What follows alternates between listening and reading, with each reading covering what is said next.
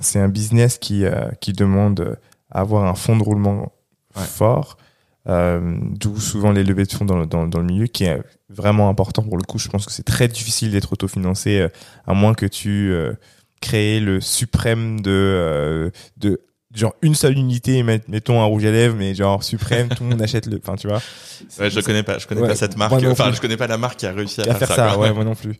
Euh, et euh, mais par contre, je veux savoir, toi, par exemple, est-ce que vous avez déjà eu euh, cette situation où, par exemple, vous avez une, un produit qui, qui a une mauvaise rotation et euh, souvent, tu sais, avec le distributeur, il va te dire à la fin, bon, bah vas-y, tu récupères ou, euh, tu vois, à tes frais, tu récupères à tes frais ou, et que tu as pu allouer à un autre lieu ou bien, genre, Ah. avoir une stratégie de, ok, c'est négatif à ce niveau-là, mais je le rends dans quelque chose de positif et je vais le vendre là-bas.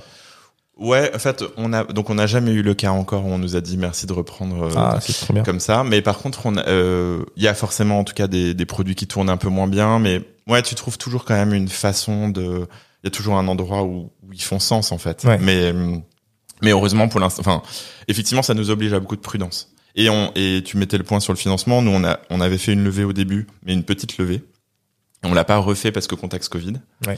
Euh, et, euh, et du coup, on est, on vit quand même dans toujours c'est une forme de fragilité Bien sûr. parce que c'est ce que tu dis, il faut financer très en amont finalement des, des productions qui vont nous être payées très très tard parce Bien que sûr. après il y a les, le, le, le délai de stockage, puis le moment où enfin tu le vends à un, à un distributeur qui enfin va te payer. Ouais.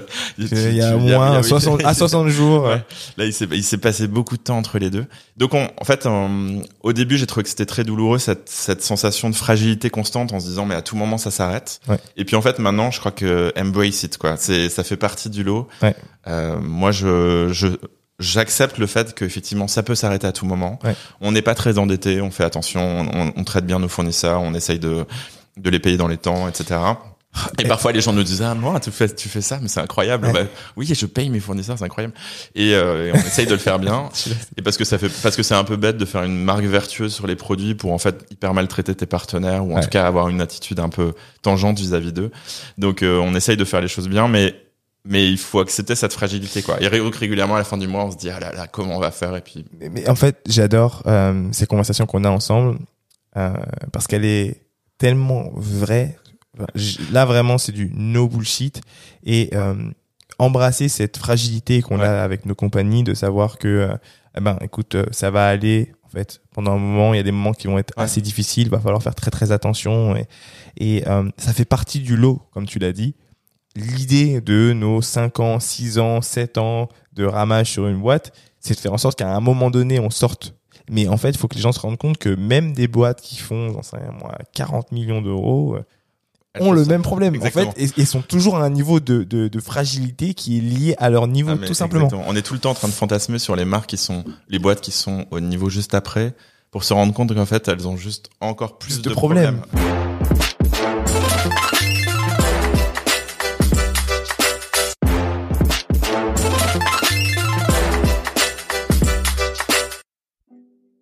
Salut à tous, c'est Bakang Edicom et vous êtes sur le podcast Lucky Day.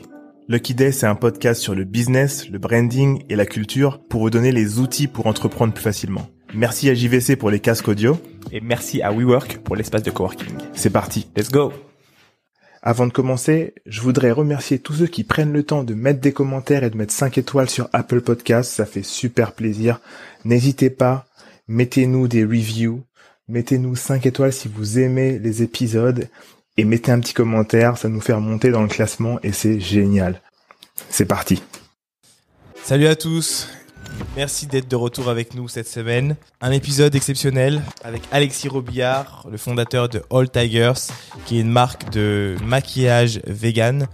Euh, je voulais vraiment parler avec Alexis parce que j'avais besoin de comprendre en fait comment est-ce qu'on fait quand on a justement un, un positionnement comme celui du vegan pour faire en sorte que ton public euh, comprenne ce que tu veux faire, pourquoi tu le fais, comment est-ce qu'on fait pour euh, transmettre euh, cette vision engagée avec nos publics. Donc c'est ce, qu'on, c'est ce dont on a parlé aujourd'hui avec Alexis. On parle aussi d'export parce qu'ils vendent dans plusieurs pays maintenant en Europe. Et on parle surtout, surtout, la réalité de l'entrepreneuriat, le fait que finalement c'est pas si facile. Vous allez voir, vous allez avoir un- une conversation qui est super transparente. Il est super vulnérable avec nous. Il nous parle d'une réalité qu'on connaît tous. c'est est-ce qu'on va survivre euh, dans six mois? Est-ce qu'on sera là? Est-ce qu'on sera pas là? Il y a toujours ce côté montagne russe, mais souvent on parle juste de montagne russe. Dans cet épisode-là, on rentre dans le détail de ce que ça peut vraiment vouloir dire au quotidien. Donc voilà, j'espère vraiment que vous allez apprécier cet épisode. Il l'a fait avec le cœur, il nous en donne beaucoup. Euh, j'ai beaucoup beaucoup apprécié.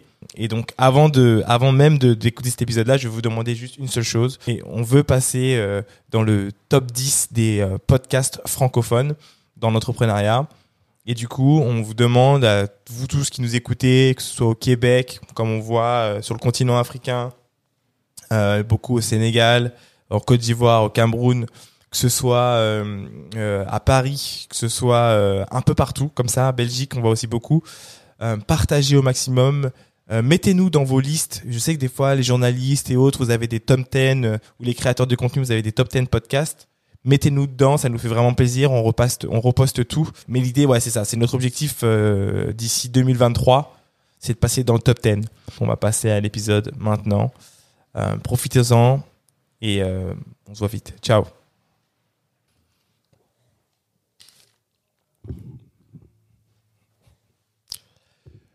Bonjour à tous et bienvenue sur un nouvel épisode de Lucky Day Podcast. C'est Bakang. Aujourd'hui, je suis avec Alexis Robillard. Salut. Comment ça va? J'ai bien dit ton nom de famille? Parfait. Ok, super.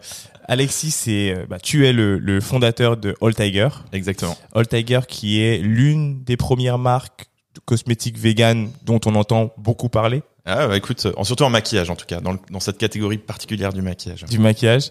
Euh, tu vas nous raconter tout ça. Euh, moi, je voulais euh, vous dire à tous bah, déjà un grand merci hein, d'être là aussi cette semaine. Euh, d'écouter nos épisodes et vous savez qu'on est là pour euh, grandir ensemble, apprendre ensemble, écouter ensemble. Prenez vos notes euh, parce qu'on va commencer. Alexis, est-ce que tu peux te présenter s'il te plaît? Alors, donc je m'appelle Alexis. Donc j'ai effectivement j'ai fondé All Tigers en 2018. C'est All Tigers avec un S à la fin. All Tigers, let's go. et qu'est-ce que tu veux que je te raconte? Plutôt bah, l'avant? Ouais, non, j'aime bien que tu, tu, me dises déjà ce que fait All Tigers. Donc Cold Tiger, c'est une marque de maquillage euh, à base de formulation naturelle et vegan. Donc c'est pas du tout la norme du marché. Donc clairement, euh, c'est un, une autre approche du marché par rapport aux grandes marques de maquillage qu'on connaît. Mais c'est aussi des formules qui sont euh, avec une très forte pigmentation, euh, des couleurs très intenses, très longue tenue. Donc c'est tout ce qu'on entend par performance dans ce domaine de maquillage euh, qu'on a essayé de combiner avec une formulation naturelle. Alors, euh, bah, je vais te demander, euh, toi, en tant qu'homme, qu'est-ce qui t'a fait Qu'est-ce que je fais là Ouais, qu'est-ce que tu fais là en gros Écoute, tout a commencé parce que ma fille, en fait, cherchait du maquillage. Donc aujourd'hui, elle a 16 ans, mais à l'époque, elle était préado. Et elle partait en colonie de vacances. Et tu sais, à la fin de la colo, il y a une fête, la Boom, qui est un peu l'événement majeur de, de toute colo qui se respecte. Et donc pour la fille de 11 ans, effectivement, c'est comme la soirée des Césars. Et euh, pour cette occasion-là, elle cherchait euh, euh, ben, son premier rouge à lèvres. Et en en parlant, parce que comme moi j'avais travaillé dans les cosmétiques dans la famille, c'est moi qui suis censé être le spécialiste du sujet, donc mais ça je te raconterai peut-être après. Et et donc en regardant ensemble, moi j'essayais de l'orienter vers du naturel, elle elle voulait aller vers des marques qui étaient stylées. Ouais. Et au final j'ai perdu cette bataille parce que les marques naturelles c'était plutôt du papier craft avec des grosses marguerites dessus, enfin des choses qui étaient pas stylées du tout. Okay. Et après avoir perdu cette première bataille, en fait j'en ai parlé autour de moi et j'ai vu qu'il y avait plein de femmes qui finalement étaient dans cette recherche de oui, j'aimerais bien que mon maquillage aussi soit naturel parce que parfois elles avaient changé d'autres domaines de consommation, elles avaient changé, je sais pas, l'alimentaire, ouais. le soin visage, etc. Mais le maquillage c'était un peu un, un des segments sur lesquels elles n'avaient pas commencé à changer. Et euh, mais parce qu'elles connaissaient pas les marques ou elles se voyaient pas aller les acheter dans des magasins bio. Enfin, il y avait plein de freins qui les éloignaient de ce de d'aller vers du maquillage qui soit de formulation naturelle. Et c'est vrai que c'était pas très développé. Il y avait pas beaucoup d'offres. Et euh, ça a été le point de départ. Et en fait, euh, j'ai, euh, c'est devenu un peu une obsession. Et puis je me suis dit, allez, pourquoi pas me lancer? Alors c'est vrai que c'est fait bizarre parce que moi j'ai jamais utilisé de rouge à lèvres, par exemple. Ouais, c'est ça. Mais justement, à la rigueur, je prenais le truc avec un peu de fraîcheur. Et puis j'ai rencontré finalement de manière très euh, euh, rationalisée tu vois. J'ai rencontré plein de femmes à qui j'ai posé plein de questions sur c'est quoi pour toi le maquillage c'est quoi le maquillage naturel c'est quoi le rouge à lèvres enfin plein de sujets où tu pars de choses qui sont très produits puis en fait après tu rentres dans des sujets de société hyper intéressants. Euh, et c'est ça qui a nourri en fait le projet qui m'a encore plus donné envie d'y aller et puis après, il y a eu la rencontre avec euh, un fabricant, un peu coup de foudre professionnel. Et euh, voilà comment les, choses se sont mises en place. C'est super intéressant parce que, genre, historiquement, euh, il y a énormément de produits pour femmes qui ont été créés par des hommes Ouais. et euh, pour certains produits, je pense au soutien-gorge, qui ont été mal créés par les hommes. Exactement. Euh, Mais attends, mais le maquillage, c'est exactement pareil. Parce que quand tu vois ce que contient du maquillage, tu te dis forcément, ça a été imaginé par des gens qui comptent pas les utiliser. Ouais. Parce que c'est essentiellement des dérivés de pétrochimie, des dérivés d'origine animale, qui sont en général des trucs assez dégueux. Enfin, c'est des coproduits de l'industrie alimentaire, ou bien euh, c'est des pigments faits à base d'insectes écrasés. Enfin, que des trucs où tu te dis qui s'est dit ça, c'est une super idée, on va le mettre sur les lèvres des gens. Donc il faut forcément. Et puis moi, j'avais travaillé du coup dans des boîtes de cosmétiques, pas en maquillage, mais j'avais vu à quel point les décisions étaient quand même prises par des états-majors très masculins, Ouais. avec toujours une approche. Tu, tu vois, quand, quand euh, les gens parlaient dans une des boîtes où j'ai travaillé, quand les gens parlaient des consommatrices, ils utilisaient l'expression Madame Michu, qui en général n'était pas une façon de dire hyper valorisante Ah, pour euh, la valorisant consommatrice, tu vois, de dire euh, non mais Madame Michu, elle aimera ça. Qu'au sous-entendu, moi, homme euh, de plus de 60 ans, euh, très fortuné, je sais ce que Madame Michu veut, tu vois, donc forcément quand même une vision assez Condescendant. condescendante. Ouais, exactement.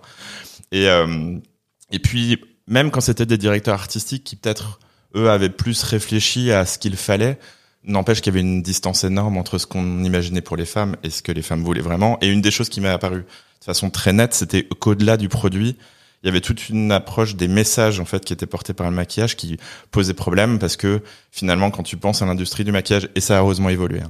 mais si tu reviens même cinq ans en arrière quand on parlait de maquillage toutes les publicités ne parlaient que de séduction Mm. donc c'était quand même toujours un maquillage qui était pensé Pour, pour les hommes ça, exactement. dans une alors Par les hommes, pour ouais, les hommes. exactement et quand j'ai eu ces entretiens avec des femmes il y en a pas une seule qui m'a parlé de séduction. Jamais le mot est arrivé. C'était toujours moi qui à la fin posais la question en disant mais du coup t'as pas du tout parlé de ce sujet là c'était toujours un sujet de confiance en soi d'image de soi de comment est-ce que tu te motives tu te prépares à affronter le quotidien.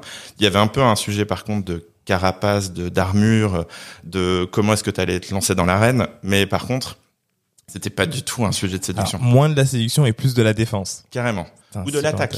Parce Ou que- de l'attaque, oui, bien sûr. Parce que non mais parce que justement aussi autour de moi finalement les femmes et c'est vrai pour ma fille aussi euh, sont quand même des hyper déterminées, hyper courageuses, hyper dans l'énergie. C'est pas du tout une approche non plus dans la passivité comme Ouais. tu peux imaginer aussi dans des messages publicitaires où t'as l'homme qui est là, Qui est censé être l'homme fort et derrière. athlétique. Et de l'autre côté les, les femmes qui attendent euh, le prince qui va venir les délivrer sur la tour. C'était pas du tout c'est enfin c'est pas du tout le modèle des femmes que j'ai autour de moi.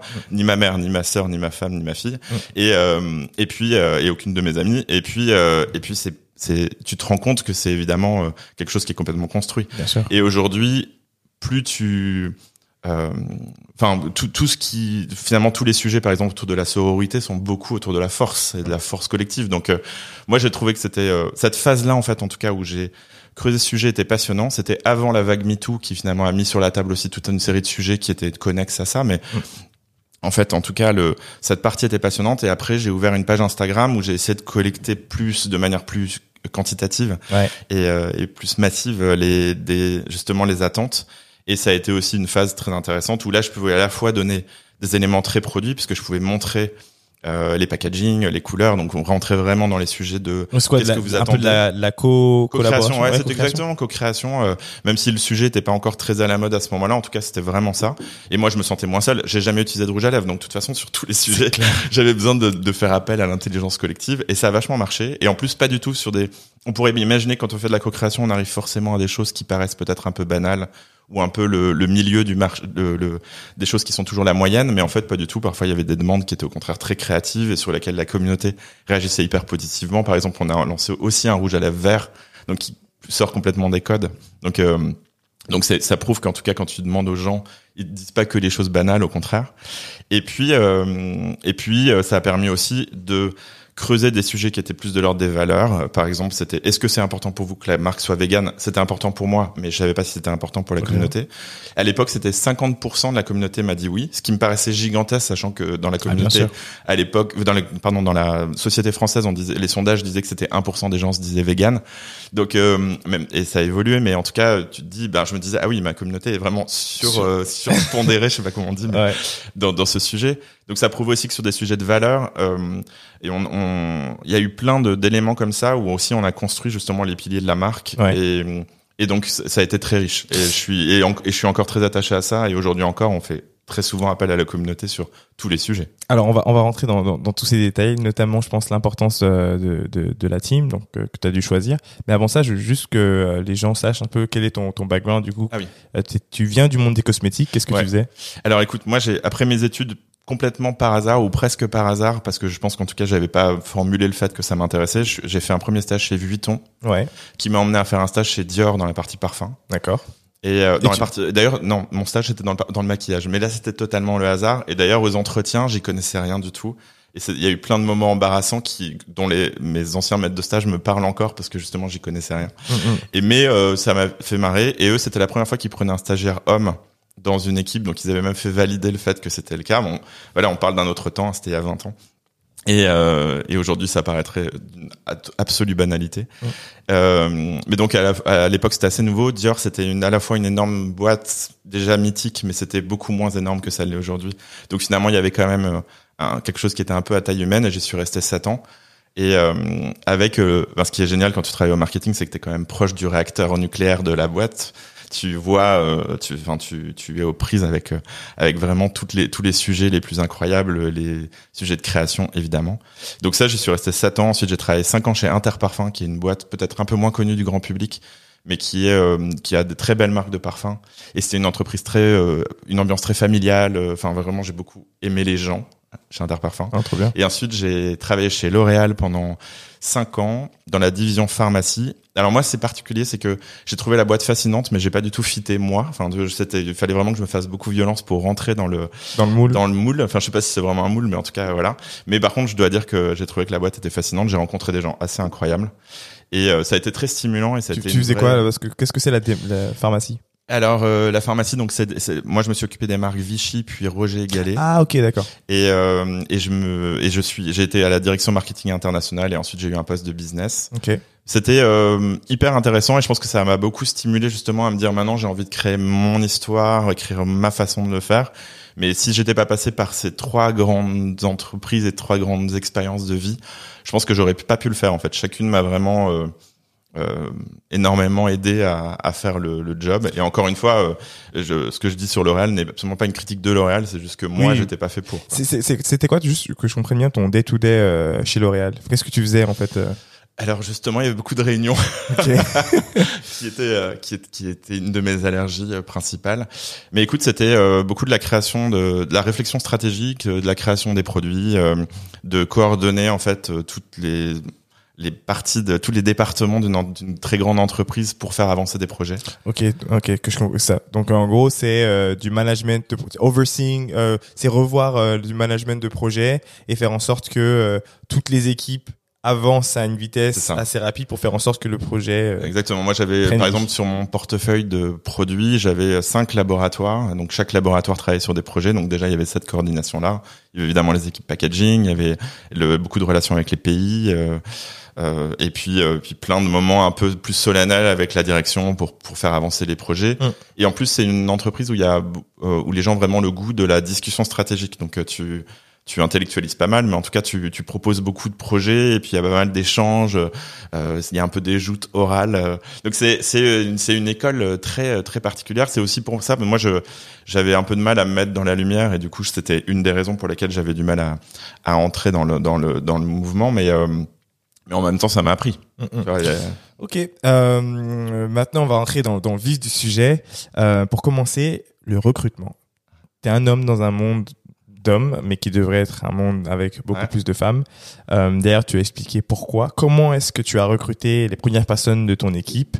Comment ça s'est passé? Et pourquoi? Pourquoi c'est un peu, tu en as déjà dit tout à l'heure, mais non, comment plutôt Écoute, moi j'avais envie en tout cas au début de démarrer seul et de justement que de passer finalement d'une très grande structure à vraiment expérimenter les choses moi-même une par une. Donc euh, au- la première année, euh, j'étais tout seul. J'ai évidemment j'ai eu des coups de main, mais en tout cas euh, j'ai j'ai vraiment avancé seul. Écoute, l'équipe elle s'est constituée de manière finalement assez naturelle, plus par gens que j'avais croisés et avec lesquels on s'était dit tiens ce serait cool un jour de bosser ensemble. Donc euh, là, mon premier recrutement, c'était euh, ma meilleure amie. euh, qui est la marraine de ma fille. Donc en plus, tu vois, double double relation dans l'histoire. Donc qui avait suivi toutes les étapes, qui avait, qui elle, s'était pas du tout projetée à venir me rejoindre, mais moi, je je l'avais repéré. Et je m'étais dit quand j'ai quand j'ai besoin et parce que c'était un profil très couteau suisse et tu sais bien que dans une entreprise qui se lance, c'est vraiment central. Elle s'est lancée sur une des, des sujets qui n'étaient absolument pas son cursus euh, auparavant, mais justement avec beaucoup de gourmandise. et c'est, je pense que c'est aussi vachement ça de, de, monter une équipe dans une petite structure qui se lance et que en fait, t'as besoin que les gens aient envie de se lancer dans des choses nouvelles et, et, et plaisir à faire. Mm. et, et, pas peur ou en tout cas qu'ils maîtrisent leur peur et qu'ils se lancent. Et donc ça ça a été euh, premier euh, premier recrutement premier succès. Et puis après l'équipe s'est construite. Alors par, soit par des gens que j'avais croisés ben, quand moi j'étais un vieux dans des entreprises euh, où il y avait des gens plus jeunes et du coup euh, on avait tu vois on gardait le contact et puis voilà. Donc euh, pour la partie digital marketing c'est comme ça que l'équipe s'est constituée. Et puis après par exemple j'ai fait une intervention dans une école. Il y a une personne qui m'a rejoint en stage et qui finalement est restée. Enfin tu vois donc c'est comme ça que l'équipe s'est construite. Et après par contre une des choses que j'avais pas anticipé, c'est que par exemple une petite structure, elle grossit, mais par contre t'as pas forcément des missions très nouvelles à proposer aux gens tout le temps, parce ah que bah voilà, donc euh, il faut accepter que parfois les gens te disent bon ben là, moi je suis arrivé au bout, je t'aime beaucoup, j'aime beaucoup la boîte, mais j'ai envie de faire autre chose. Et ça, je pense que bah oui, dans une grosse structure, tu fais évoluer les gens. Euh, là, t'étais un peu limité dans les capacités d'évolution. Donc de temps en temps, il y a des moments un peu déchirants parce que tu es obligé de dire au revoir à des gens que t'aimes beaucoup et avec qui t'aimes beaucoup travailler. Mm. Mais ça fait partie de, du jeu de la petite structure. Donc il y a eu aussi des, des moments comme ça. Et puis il y a des gens qui m'a qui m'ont aussi donné des coups de main plus ponctuels, sans forcément être employé dans la boîte, mais du freelance, mais qui était un freelance où il y a plus que du freelance, tu vois, où les gens sont vraiment hyper euh, impliqués, etc. Donc ça aussi, ça a été des, des, expériences sympas. Et en général, on a gardé le contact avec tout le monde et de temps en temps, on se retrouve sur des sujets. Donc, euh, on donne des coups de main aussi. Du coup, euh, Enfin, quand je, je, vois la marque, je vois quand même l'empowerment euh, féminin. Ouais, à fond. Donc, je me doute que dans la boîte. garçon. Ok, voilà, c'est, je pense que c'est, c'est important. Et parce que, mais ne serait-ce que, et c'est, tu mets le doigt sur un sujet, c'est que je me suis souvent dit, par exemple, tu prends le sujet commercial.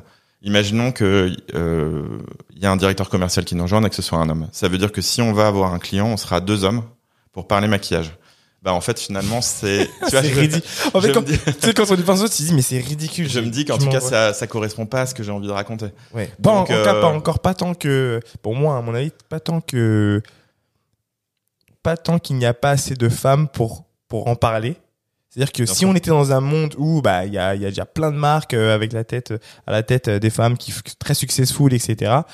Ok pas de problème. Mais le fait qu'il y en ait si peu et qu'il y ait deux hommes qui viennent pour dire bon on vient pour vous vendre du maquillage et je vous dis pourquoi il est très très bon tu vois. Ouais.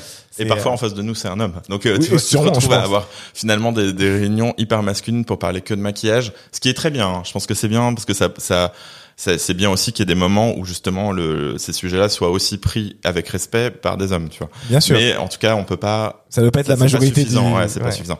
Et euh, donc pour l'instant, et puis ça, l'équipe est encore petite. Peut-être qu'avec le temps, ça évoluera, mais pour l'instant, ça paraissait logique sur chacun de ces pôles d'expertise qu'il y a une complémentarité. Il y a des complémentarités qui sont sur d'autres domaines, mais cette complémentarité aussi de je suis un homme, donc il faut forcément qu'autour de moi il y a aussi des, des, avis, des points de vue féminins. Euh, ça me paraissait logique, ouais. mais ça se, je, je le dis comme ça. En fait, ça ça se fait de manière beaucoup plus organique. Et évidemment, il, il, se trouvera forcément qu'à un moment sur un sujet, on ait un, un coup de foudre professionnel aussi avec euh, pour embaucher un homme. Ah, donc, ah, bien euh, sûr. c'est pas, bien sûr. C'est, c'est le sujet. Je vais pas mettre le sujet du genre comme étant un sujet. Oui, bien sûr, bien sûr. pourquoi le nom All Tigers? Ah bonne question. Euh, en fait, c'est dans ce process-là, en fait, une des femmes que j'ai rencontrées m'a dit, et je trouvais ça hyper intéressant, bah, comme d'habitude, donc, on parlait maquillage, puis le sujet passait à d'autres sujets. Et en fait, elle me dit, mais être une femme aujourd'hui, c'est se sentir à la fois très forte et très menacée. Et je lui ai dit, ah oui, c'est comme les tigres, en fait, qui sont euh, hyper puissants et qui sont pourtant en train de disparaître. J'adore les tigres. Mais j'avoue que j'avais pas du tout pensé que ça pourrait devenir le nom de la marque. Mmh. Et elle me dit, mais exactement, on est tous des tigres. We are all tigers. Et je lui ai dit, mais attends, mais ce nom est beaucoup, beaucoup mieux que celui que j'ai aujourd'hui, que je ne dirais pas. c'était quoi Mais qui était hyper classique. Et en fait, euh... c'était un truc comme ça. Il y avait un non, à la non, il y avait pas, c'était pas, non, non, écoute, c'était pas un nom bizarre, mais c'était justement un nom un peu plus classique. Enfin, genre, euh, ça se serait très bien coincé entre Guerlain, Chanel et Dior, quoi. Okay. Et il y avait, euh, et en fait, le maison, maison quelque chose. non, non, non, quand même. ouais, je te laisse tranquille. Ouais, arrête, arrête. Sinon, on va faire un brainstorm de trois heures.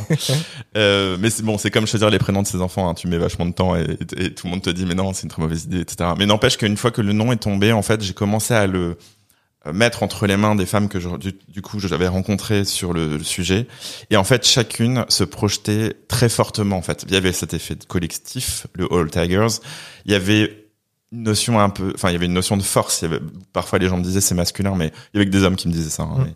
Mais, euh, les femmes voyaient ça comme une équipe de foot, mais comme une équipe de foot féminine. Mais c'est simplement qu'elle elle projetait différemment. Mais en tout cas, elle me, elle me disait euh, ah oui on sent la force.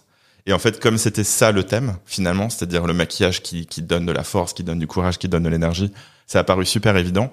Et en plus, assez vite, j'ai rencontré une autre personne qui a donné encore plus de sens au sujet, qui m'a dit mais en fait, les tigres sont en train de disparaître, donc tu devrais les soutenir. Et moi, j'avais pas forcément pensé parce que j'avais imaginé plus le, le, le la symbolique du tigre, mais pas comme un animal réel. Et du coup, aujourd'hui, on fait partie du 1% pour la planète et on reverse 1% de toutes nos ventes pour la préservation des tigres dans le cadre d'un projet absolument fabuleux qui se passe en Inde et qui est dans une euh, immense réserve qui est quasiment à la taille de la France. Et euh, et en fait où il y a euh, donc les derniers tigres du Rajasthan en fait qui sont qui sont protégés dans le cadre de ce projet un projet qui a vachement de mal à se financer du coup en fait finalement notre participation euh, est pas du tout symbolique pour eux. Elle est vraiment essentielle, bien qu'on soit encore une petite structure et forcément que 1% de notre chiffre d'affaires, ça représente pas encore des sommes colossales, mais en tout cas, eux, ils sont, euh, ils, ils en font vraiment quelque chose. Et on n'est pas juste en train de payer les trombones d'une énorme association euh, internationale, tu vois. Donc euh, c'est pour ça c'était hyper important et en plus ça donnait encore plus de sens. Et alors tu pourrais te dire ben le tigre c'est complètement détaché de l'univers du maquillage et donc ça va n'intéresser que nous. Et en fait il y a des moments où ça laisse les gens complètement froids et il y a des moments où c'est vraiment un sujet hyper important de d'entrer dans la marque et beaucoup de gens m'en parlent etc donc euh, parce que finalement quand on raconte la marque on lui dit ben voilà c'est des formules naturelles et véganes c'est des couleurs intenses et longue tenue et on reverse 1% à la préservation des tigres. Donc c'est un des grands chapitres de la marque. Mais justement moi j'aimerais qu'on entre dans la marque et euh, tu vois le sujet que j'ai envie d'évoquer avec toi aujourd'hui c'est euh, c'est que j'aimerais qu'on comprenne que les gens comprennent comment est-ce qu'on fait pour euh, embarquer sa communauté dans sa vision et comment on fait pour les maintenir dedans? Et euh, j'aimerais bien savoir, toi, quelle est ta, ta vision de, de, de, la communauté justement de, de, de, de, cette vision, comment est-ce que vous faites au quotidien? Et euh, aussi bien pour euh, euh, le produit que euh, votre mission, il y a quand même ce côté vegan qui est mhm. important. Bien sûr. Et, et donc, ouais, voilà.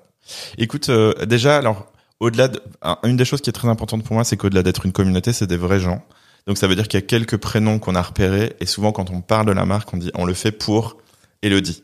On Trop le fait bien. Pour... Et, et on la cite, tu vois. Alors pourtant on la connaît pas vraiment à part voir son nom et, et de temps en temps ses réactions sur nos produits, mais mais c'est euh, c'est c'est pour éviter l'effet Madame Michu, tu vois. Mmh. L'effet de en fait comme on parle de une, de plein de gens, en fait on parle de personnes.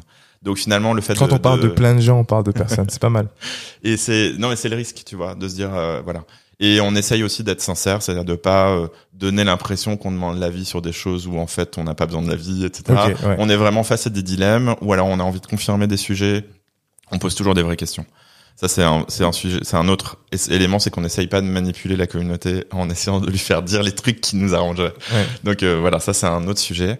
Et, euh, mais la communauté en fait, l'avantage c'est que comme vraiment la marque s'est construite avec la communauté, en fait, forcément les valeurs on, ne fait que finalement refléter les valeurs que la communauté euh, nous a influencé. Enfin, je sais pas comment dire, mais en tout cas, voilà, le fait que finalement tout est venu de là. Donc en fait, euh, finalement, on est le miroir euh, les uns des autres, puisqu'on continue nous à porter et à, être finalement simplement les animateurs de la communauté et à se dire finalement les produits qu'on fait, on les fait pour elle.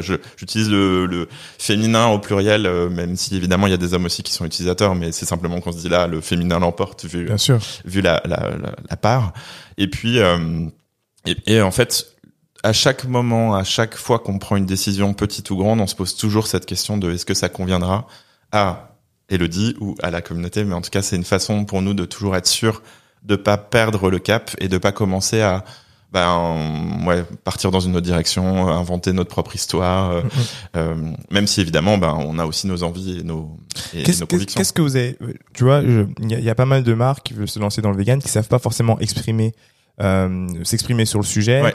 euh, qu'est-ce que vous vous avez fait euh, pour faire en sorte que la partie marque de cosmétiques euh, naturels ne passe pas pour euh, ok encore une énième marque euh, sans couleur, euh, peu performante Ouais. et euh, et euh, vegan sans être vegan. Comment est-ce que vous avez vous décidé de, de partager le sujet? En, en plus, c'est un vrai sujet parce que, en fait, des marques véganes de maquillage, il y en a pas mal aux États-Unis. Et souvent, elles sont pas naturelles. Donc, tu vois, c'est en fait qu'on essaye aussi de cocher pas mal de cases. Donc, vegan, ça veut dire qu'on a éliminé un certain nombre de, produits d'origine animale, donc euh, ou une exploitation animale indirecte. Donc, ça, peut vouloir dire en maquillage, par exemple, donc des pigments à base de cochenille. Donc, il y a un animal, un, un insecte qui est écrasé pour créer du pigment. Euh, Donc, ça, on n'utilise pas parce qu'on trouve que ça a pas de sens de de tuer des animaux pour faire du pigment. Voilà. Il y a euh, la cire d'abeille, par exemple, mais qui en général vient de loin, dans des pays où l'abeille n'est pas vraiment respectée, où elle vit dans une boîte, on lui verse du sirop de glucose, et où si c'est vraiment issu d'une abeille, d'ailleurs parfois il y a un peu un doute. Donc euh, on on, est, on élimine ça parce que c'est l'essentiel de la cire d'abeille utilisée en cosmétique qui vient de mauvaises origines. C'est hyper rare, à moins que vraiment la marque communique sur sa ruche. Quoi. Donc euh, on considère qu'il n'y a pas, il y a pas de respect de l'animal, même pour des gens qui con- considéraient que c'est peut-être un des secteurs sur lesquels ils, ils sont prêts à faire une concession. En tout cas, nous on n'en fait pas. Après, il y a évidemment tous les coproduits qui peuvent être issus, euh, le collagène, etc., qui peuvent être issus de, de Mais- l'industrie alimentaire. Donc ça, déjà, on le met de côté. Ok. Ça, c'est dans la formulation. Et après, il y a plein de moments où on essaye. de- donc, D'abord, on exprime le pourquoi. Donc, euh, que- C'est ça.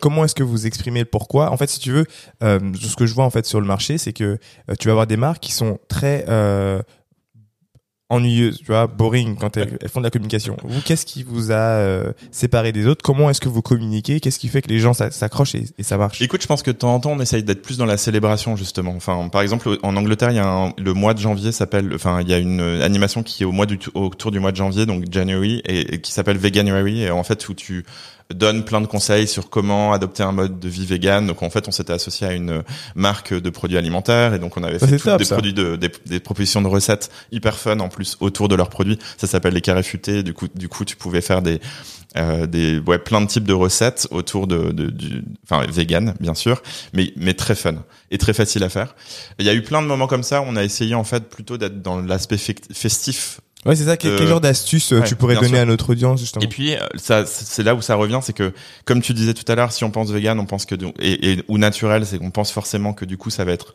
du moins bon maquillage Ouais. un peu comme si tu disais tiens je t'invite à un barbecue vegan tu dis ouais peut-être que ça va être un peu moins sympa Ouais. donc on sait qu'il y a cette espèce de euh, euh, suspicion de non performance du produit Mm. donc en fait finalement l'essentiel de notre produit de notre euh, action ça va être de montrer la performance produit c'est-à-dire la tenue l'intensité des couleurs la variété de la palette et l'avantage du maquillage c'est que c'est Mm. hyper playful parce que tu tu montres l'étendue de toutes les couleurs etc et que par principe plus tu vas être dans une imagerie classique de maquillage au sens au sens noble du terme, c'est-à-dire de, des- de- des make-up artistes en train de maquiller des gens et de montrer l'intensité des couleurs. Et c'est là en fait où tu te dis, bah, regardez, en fait, ça a beau être vegan et naturel, ça n'empêche pas que c'est un super maquillage.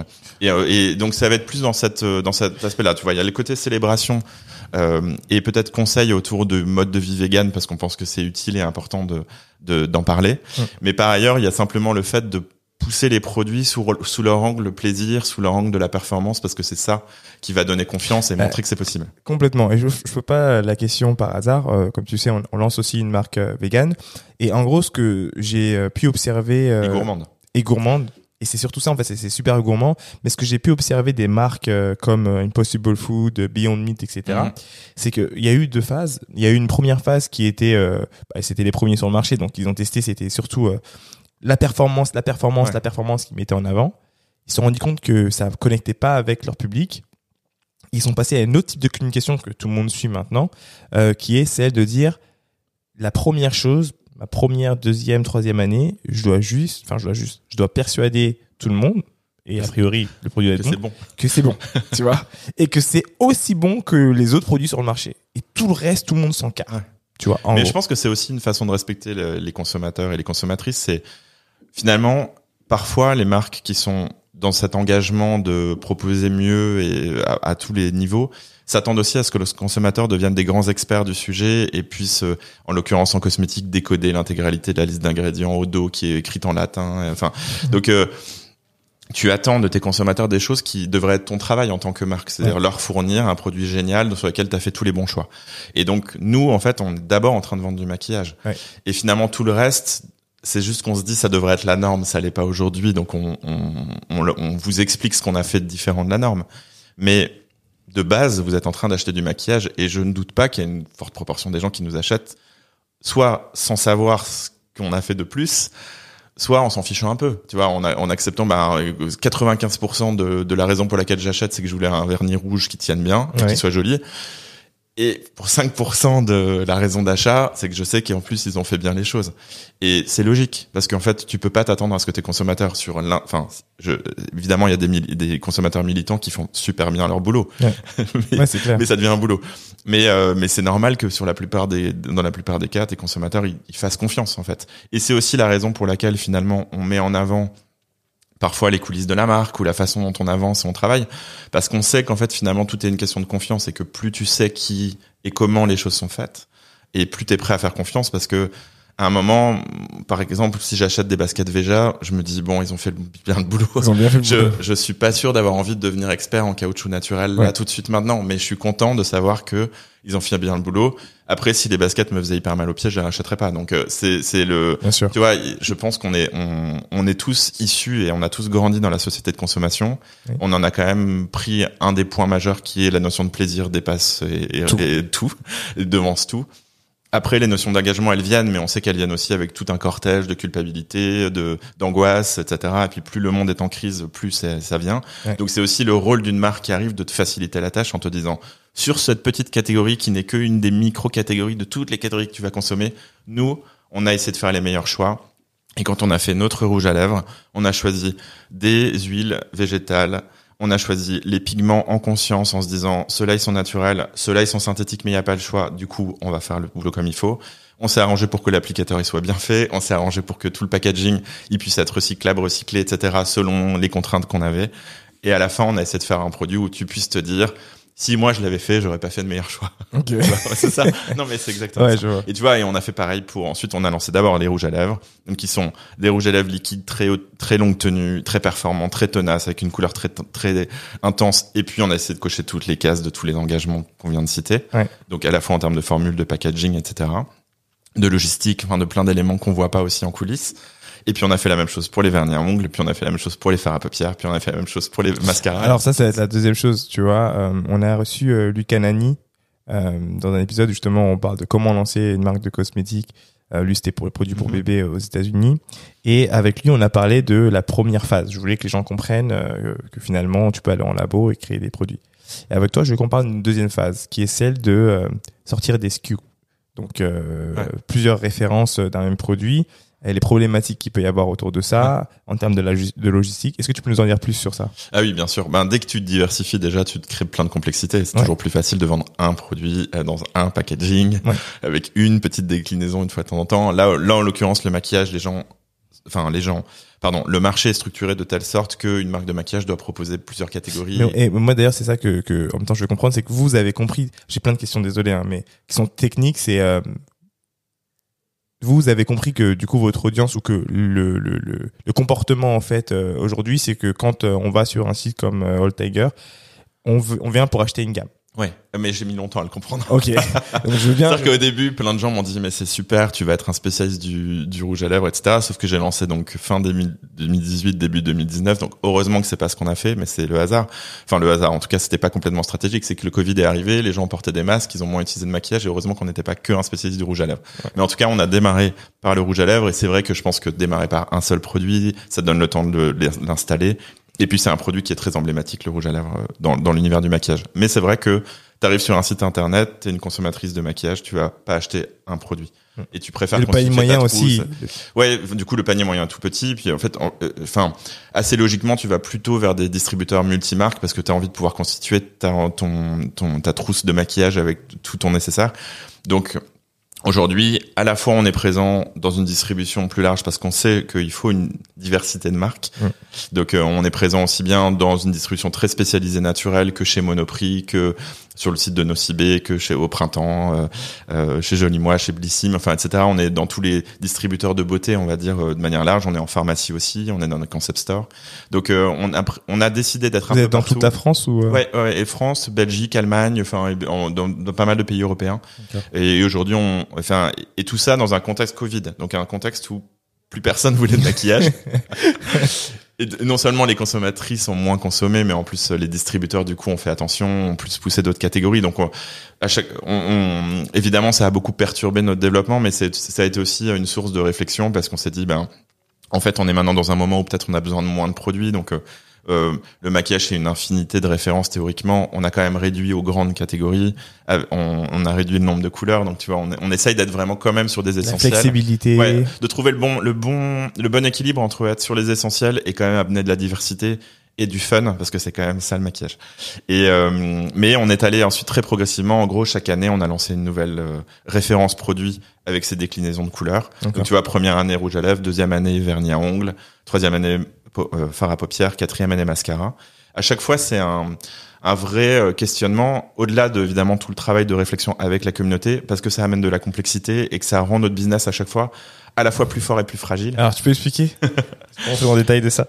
Bah, il est plus fort parce qu'évidemment on propose une offre plus large et que on, on, du coup on a on devient plus solide, plus plus légitime. On est un partenaire encore plus intéressant pour nos, notre distributeurs. Ouais on amène plus de valeur aussi à nos consommatrices. Vous prenez plus de place aussi. Exactement. Donc voilà. Mais par contre, ça veut dire qu'on démultiplie les PLV, on démultiplie les testeurs, donc qui sont des produits qu'on offre gratuitement au magasin pour faire les démonstrations. Important que comprendre que quand tu lances une nouvelle référence, ça coûte cher. Ça coûte très cher. surtout quand tu parles de distribution, comme il vient de le dire, lancer une nouvelle PLV, PLV ça coûte cher. Ensuite, il faut la dupliquer par le nombre de lieux dans lesquels tu te trouves. la cosmétique, en plus, tu as tout un processus réglementaire qui est payant par référence, donc euh, et, parfois par couleur. Comment ça, tu veux expliquer Tu dois enregistrer. En fait, tu dois faire toute une série de tests pour démontrer que tes produits ont, sont, sont pas dangereux pour le ah consommateur. Oui, Euh, sont pas. Enfin, évidemment, il y a plusieurs types de tests, mais en fait, aujourd'hui, de plus en plus, tu parfois tu peux faire des un seul test pour l'ensemble des couleurs, mais parfois tu es obligé de faire un test par couleur. Ça dépend des, des cas. Donc, tu te retrouves quand même à avoir des frais qui sont dans le, dans le cadre du développement qui sont très élevés, au-delà du, des frais de, forme, de formulation eux-mêmes.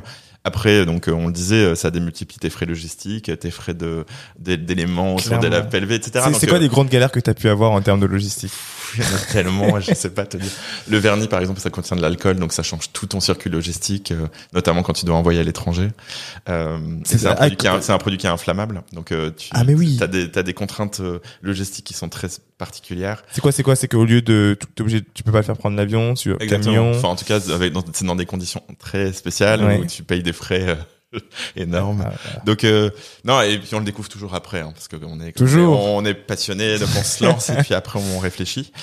Euh, et puis par exemple chaque produit enfin c'est c'est vraiment de l'industrie en fait. T'as as beau avoir été vers des fabricants plus petits, ça reste quand même vraiment des, des logiques industrielles avec des grosses quantités qui sont produites tu peux parce que c'est des grosses machines. En fait, le, le maquillage c'est très technique, c'est presque l'élément le plus compliqué en cosmétique à, à produire. D'accord. Parce que tu as des logiques de packaging avec des applicateurs, etc. Puis ensuite, c'est des machines très particulières. Tu sais, dans l'industrie euh, alimentaire, on donne parfois l'exemple que quasiment chaque biscuit, c'est une usine différente parce que il faut une machine différente pour mettre la nougatine par-dessus le chocolat et ça.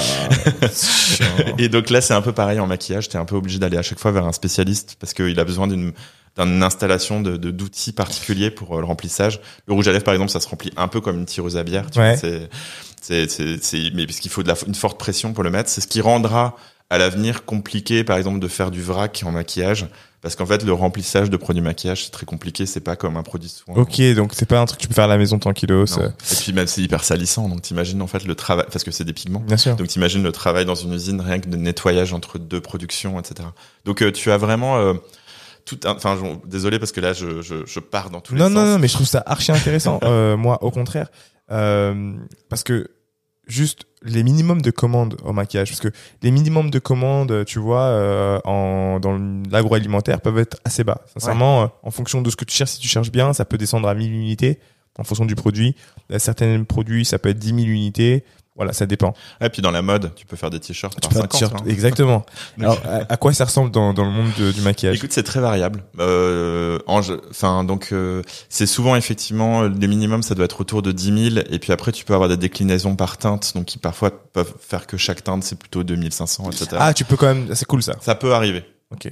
Euh, mais on a on a un peu tous les cas de figure. On a un fournisseur par produit pour les questions que je disais avant, donc le fait qu'on on cherche vraiment l'expert qui est équipé, qui sait faire.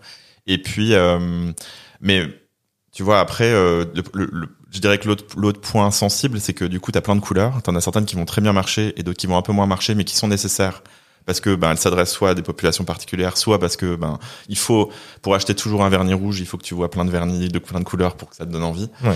Donc fatalement et même si nous on évite de faire des couleurs qui soient purement gadget et on vraiment on- parce qu'on trouve que c'est aussi pour des raisons écologiques euh, Mm. un peu un non-sens et il y a des marques qui font euh, tout le temps des, des produits qui sont un peu de la déco de magasin quoi. Nous, on veut pas ça, mais même comme ça, tu te retrouves quand même à avoir des stocks qui tournent moins vite, des stocks qui tournent plus vite. Donc, au moment des reproductions, c'est plein de sujets de, qui sûr. rajoutent une- un, un champ de complexité. Euh, et puis, tu as des délais assez longs pour l'approvisionnement des, des packaging, parce que c'est aussi des packaging qui sont particuliers. Tu vois, l'applicateur, tu vois, dans un mascara, euh, t'imagines, tu vois, c'est un applicateur avec plein de petits picots Mm. qui sont montés. euh, franchement, les, les brosses, c'est comme, c'est la NASA, quoi. À chaque fois, les, les types ont pensé chaque implantation de chaque poil de la brosse du mascara Ah d'une ouais. manière hyper particulière. Et d'ailleurs, quand ils t'en parlent, ils sont hyper passionnés. Et c'est hyper passionnant, mais c'est juste que on imagine après la complexité de faire la, de passer au mode de la production. Et donc, on est, on est vraiment dans un, un univers de détails, un univers assez complexe. Plus on rajoute des références, plus on se rajoute de la complexité. Donc, euh, et puis on rajoute de la complexité évidemment dans les magasins. Donc, donc tu rajoutes des nouvelles couleurs, tu dois changer toutes les PLV. Oh là là. Et justement, euh, moi j'ai une question. Bon, déjà, c'est bien évidemment c'est un c'est un business qui euh, qui demande à avoir un fonds de roulement Ouais. fort, euh, d'où souvent les levées de fonds dans le, dans, dans le milieu, qui est vraiment important pour le coup. Je pense que c'est très difficile d'être autofinancé, euh, à moins que tu euh, crées le suprême de euh, de genre une seule unité, met- mettons un rouge à lèvres, mais genre suprême, tout le monde achète le. Enfin, tu vois. Ouais, je connais pas, je connais Ouais, pas cette marque. Enfin, je connais pas la marque qui a réussi à, à faire ça, ouais, moi non plus. Euh, et euh, mais par contre, je veux savoir, toi, par exemple, est-ce que vous avez déjà eu euh, cette situation où, par exemple, vous avez une, un produit qui, qui a une mauvaise rotation? Et euh, souvent, tu sais, avec le distributeur, il va te dire à la fin, bon, bah vas-y, tu récupères ou, euh, tu vois, à tes frais, tu récupères à tes frais ou, et que tu as pu allouer à un autre lieu ou bien, genre, Ah. avoir une stratégie de, ok, c'est négatif à ce niveau-là, mais je le rends dans quelque chose de positif et je vais le vendre là-bas.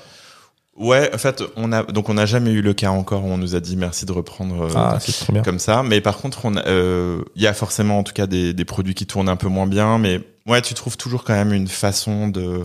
Il y a toujours un endroit où, où ils font sens en fait. Ouais. Mais hum, mais heureusement pour l'instant, enfin effectivement, ça nous oblige à beaucoup de prudence. Et on et tu mettais le point sur le financement. Nous, on a on avait fait une levée au début, mais une petite levée. On l'a pas refait parce que contexte Covid. Ouais. Euh, et, euh, et du coup, on est, on vit quand même dans toujours c'est une forme de fragilité Bien sûr. parce que c'est ce que tu dis. Il faut financer très en amont finalement des, des productions qui vont nous être payées très très tard parce Bien que sûr. après il y a les, le, le, le délai de stockage, puis le moment où enfin tu le vends à un, à un distributeur qui enfin va te payer. Ouais. tu- Il y a au moins a- 60, à 60 jours. Ouais. Là, il s'est il s'est passé beaucoup de temps entre les deux. Donc, on, en fait, au début, j'ai trouvé que c'était très douloureux cette, cette sensation de fragilité constante en se disant mais à tout moment ça s'arrête. Ouais. Et puis en fait, maintenant, je crois que embrace it quoi. C'est ça fait partie du lot. Ouais. Euh, moi, je je J'accepte le fait qu'effectivement ça peut s'arrêter à tout moment. Ouais. On n'est pas très endetté, on fait attention, on, on traite bien nos fournisseurs, on essaye de, de les payer dans les temps, etc. Et parfois les gens nous disent ah moi tu fais tu fais ça mais c'est incroyable Ouais. Bah, oui je paye mes fournisseurs c'est incroyable et, euh, et on essaye de le faire bien et parce que ça fait parce que c'est un peu bête de faire une marque vertueuse sur les produits pour en fait hyper maltraiter tes partenaires ou en Ouais. tout cas avoir une attitude un peu tangente vis-à-vis d'eux donc euh, on essaye de faire les choses bien mais mais il faut accepter cette fragilité quoi et ré- régulièrement à la fin du mois on se dit ah là là comment on va faire? Et puis Mais, mais en fait, j'adore euh, ces conversations qu'on a ensemble euh, parce qu'elle est tellement vraie. Là, vraiment, c'est du no bullshit et euh, embrasser cette fragilité qu'on Ouais. a avec nos compagnies, de savoir que, euh, eh ben, écoute, euh, ça va aller. En fait, pendant un moment, il y a des moments qui vont être Ouais. assez difficiles. Il va falloir faire très très attention et, et euh, ça fait partie du lot, comme tu l'as dit. L'idée de nos 5 ans, 6 ans, 7 ans de ramage sur une boîte, c'est de faire en sorte qu'à un moment donné, on sorte. Mais en fait, il faut que les gens se rendent compte que même des boîtes qui font, j'en sais rien, moi, 40 millions d'euros, euh, ont le même problème, Exactement. en fait, et, et sont toujours à un niveau de, de, de fragilité qui est lié à leur niveau, Ah, tout simplement. exactement. On est tout le temps en train de fantasmer sur les marques qui sont, les boîtes qui sont au niveau juste après, pour se rendre compte qu'en fait, elles ont juste encore plus, Plus de de, problèmes. problèmes. Exactement. C'est, c'est, c'est tout. Et donc, c'est vraiment, enfin, ce que je vais vraiment utiliser ce moment-là pour, euh, pour euh, bah, dire aux gens que, en fait, ça, ce qu'il est en train d'exprimer, c'est une réalité concrète pour énorme, j'ai envie de dire la majorité des entrepreneurs. Il y a quelques entrepreneurs qui sont en mode bénéfice et ça passerait bien et c'est tant mieux. Mais la majorité des entrepreneurs, surtout euh, dans les premières années, c'est, des périodes qui sont des périodes qui sont euh, difficiles, mais qu'il faut embrasser. Et une fois que tu es un peu à l'aise avec cet inconfort, tu deviens, tu trouves des, des moyens ingénieux de, de, de, survivre, de vivre même, Ouais. tu vois, et, et surtout de de- d'embrasser les bons moments parce qu'il y a plein de moments qui sont qui sont super positifs. Donc ça, je suis, euh, je trouve ça archi intéressant vraiment. Et j'ai une autre question, moi, c'est euh, euh, du coup, est-ce que vous euh, vous regardez parce qu'il y a une grosse partie de distribution, la partie internet, euh, vous la touchez aussi ou? Oui, mais c'est toujours resté assez mineur en Ouais. fait. Euh, je ne sais pas si c'est par manque de talent de ma part, tu vois, Mm. euh, ou si c'est juste comme ça parce que c'est inhérent au marché euh, et à ce segment très précis Ouais. du maquillage. Mais en tout cas, c'est vrai qu'on n'a jamais fait des grandes performances sur notre site internet. Ça aurait été cool parce que je pense que ça aurait permis aussi peut-être d'avoir un peu moins de fragilité, tu Ouais. vois, de, de savoir qu'il y a ce un business qui roule un peu et voilà. Mm. Après maintenant quand tu vois l'évolution du business digital et combien c'est devenu cher de, cher. de la visibilité digitale, tu te dis en tout cas il vaut mieux avoir une réflexion qui de toute façon est un peu tout, avec plein de canaux et, et, et qui en, du coup permet de mitiger un peu le risque. Donc euh, aujourd'hui en tout cas on, on est actif, on est investi, on voit bien qu'en tout cas sur le noyau dur de nos fidèles, le site internet est très important, Super. donc c'est c'est important pour eux. Et donc on et on régulièrement en plus on fait des offres très particulières, des des kits particuliers ou quand on a, on a fait quelques fois des produits spécifiques dans des parce qu'on avait des opportunités particulières.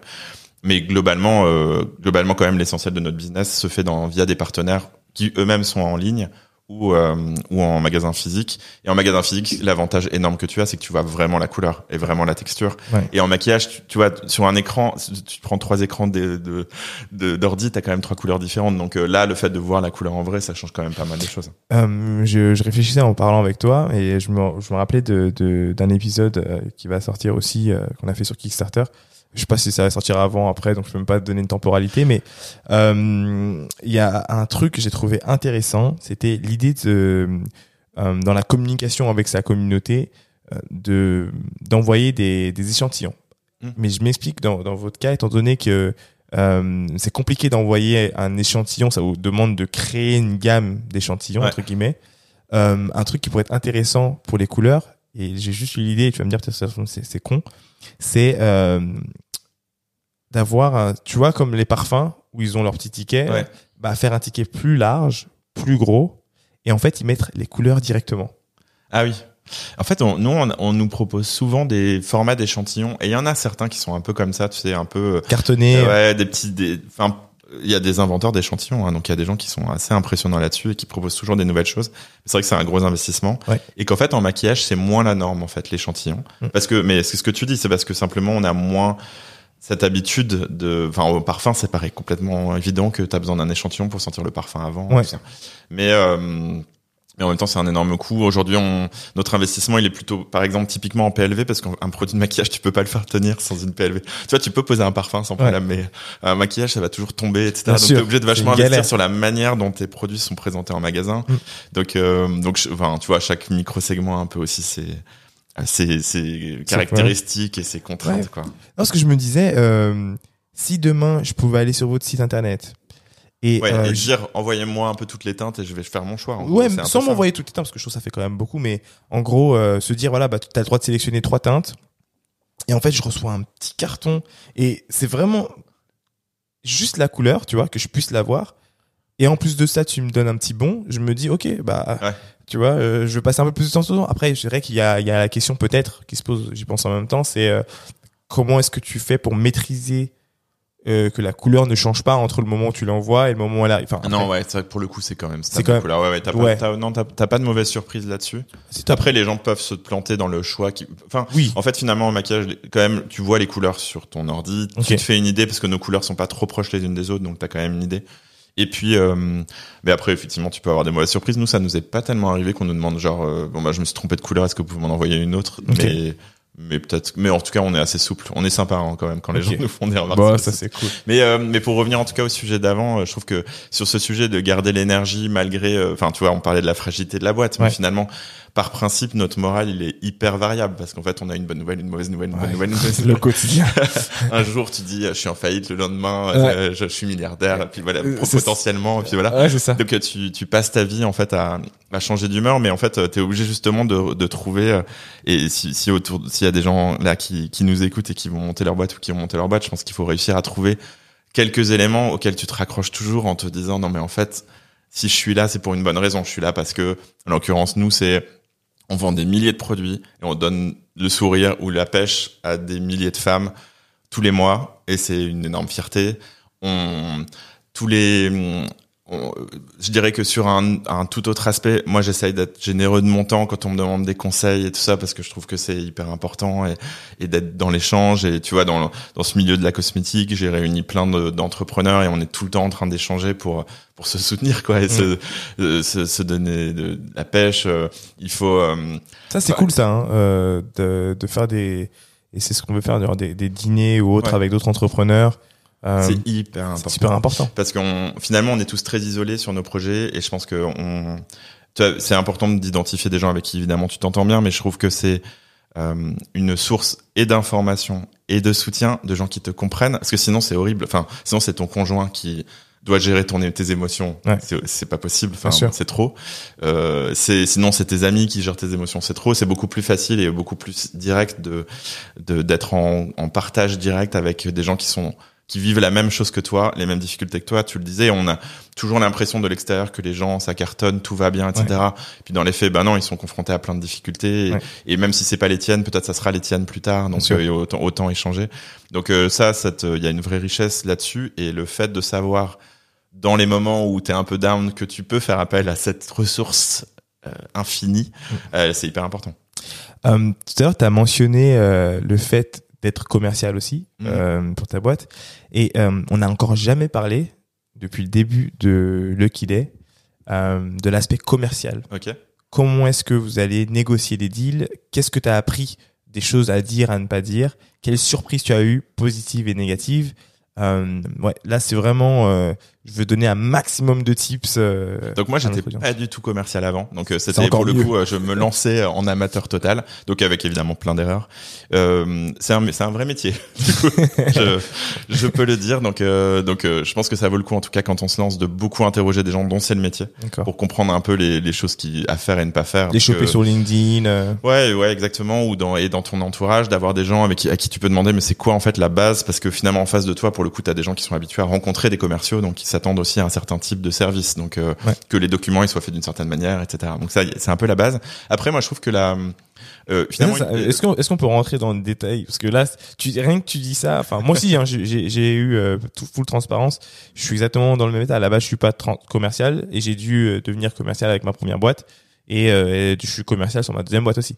Donc euh, la partie de document est, est super importante pour quelqu'un qui connaît pas du tout. Écoute, moi je, je alors c'est pas forcément des choses que des erreurs que moi j'ai faites parce que quand même justement on m'en a parlé, mais il y a pas longtemps justement je rencontrais une une personne qui qui montait son entreprise et qui bah, savait pas que pour vendre, il fallait avoir un bon de commande euh, avec euh, les prix en, en hors taxe et en toute taxe, comprise, qu'il fallait avoir des conditions générales de vente qui en plus peuvent être assez basiques parce que ça peut être des choses que tu récupères euh, sur internet, mais en tout cas il fallait, c'était des, des choses un peu de base que euh, bah, ne serait-ce que avoir un tarif qui soit un peu dans les normes du marché. Ouais.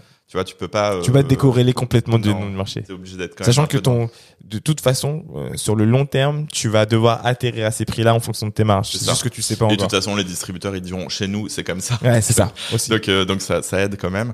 Mais donc ça c'était un peu ça c'est un peu ouais les documents de base en fait. Et après des belles présentations commerciales simples qui prennent pas trop de temps à lire, euh, qui permettent aux gens quand tu leur envoies par mail de comprendre ce que tu fais. Ça paraît la base, mais en fait je pense que plein de gens font des erreurs non, non, ils savent pas. Ou, ou, ou, comprennent pas très bien en fait. Une page de faire une page et pas faire trois pages parce qu'ils ont pas le temps de le lire. Exactement. Euh, il y a aussi deux types de euh, de, de, de, clients, c'est-à-dire que là tu as parlé des distributeurs, mais tu as aussi des indépendants. Tu vas pas voir les indépendants pareil. Là tu m'as donné un exemple tout à l'heure en off qui était assez drôle, je trouve. Si tu veux, si tu veux en parler, c'était marrant. Ouais, je racontais que là où nous sommes aujourd'hui, en fait, c'est juste à côté d'un endroit où où il y avait un, un de mes un, de mes prospects euh, euh distributeurs qui était et donc une de mes déconvenues au tout début, c'est que il m'avait dit à m'a passé à mon bureau me déposer les produits, j'ai déposé les produits et je suis descendu sorti de l'immeuble. Donc euh, j'avais pas vu, j'avais juste déposé à l'accueil et je suis sorti de l'immeuble et en fait cinq minutes plus tard, j'avais un coup de fil de quelqu'un qui, qui, de la personne qui me disait j'ai vu vos produits, euh, je les aime pas du tout, je vais pas les prendre.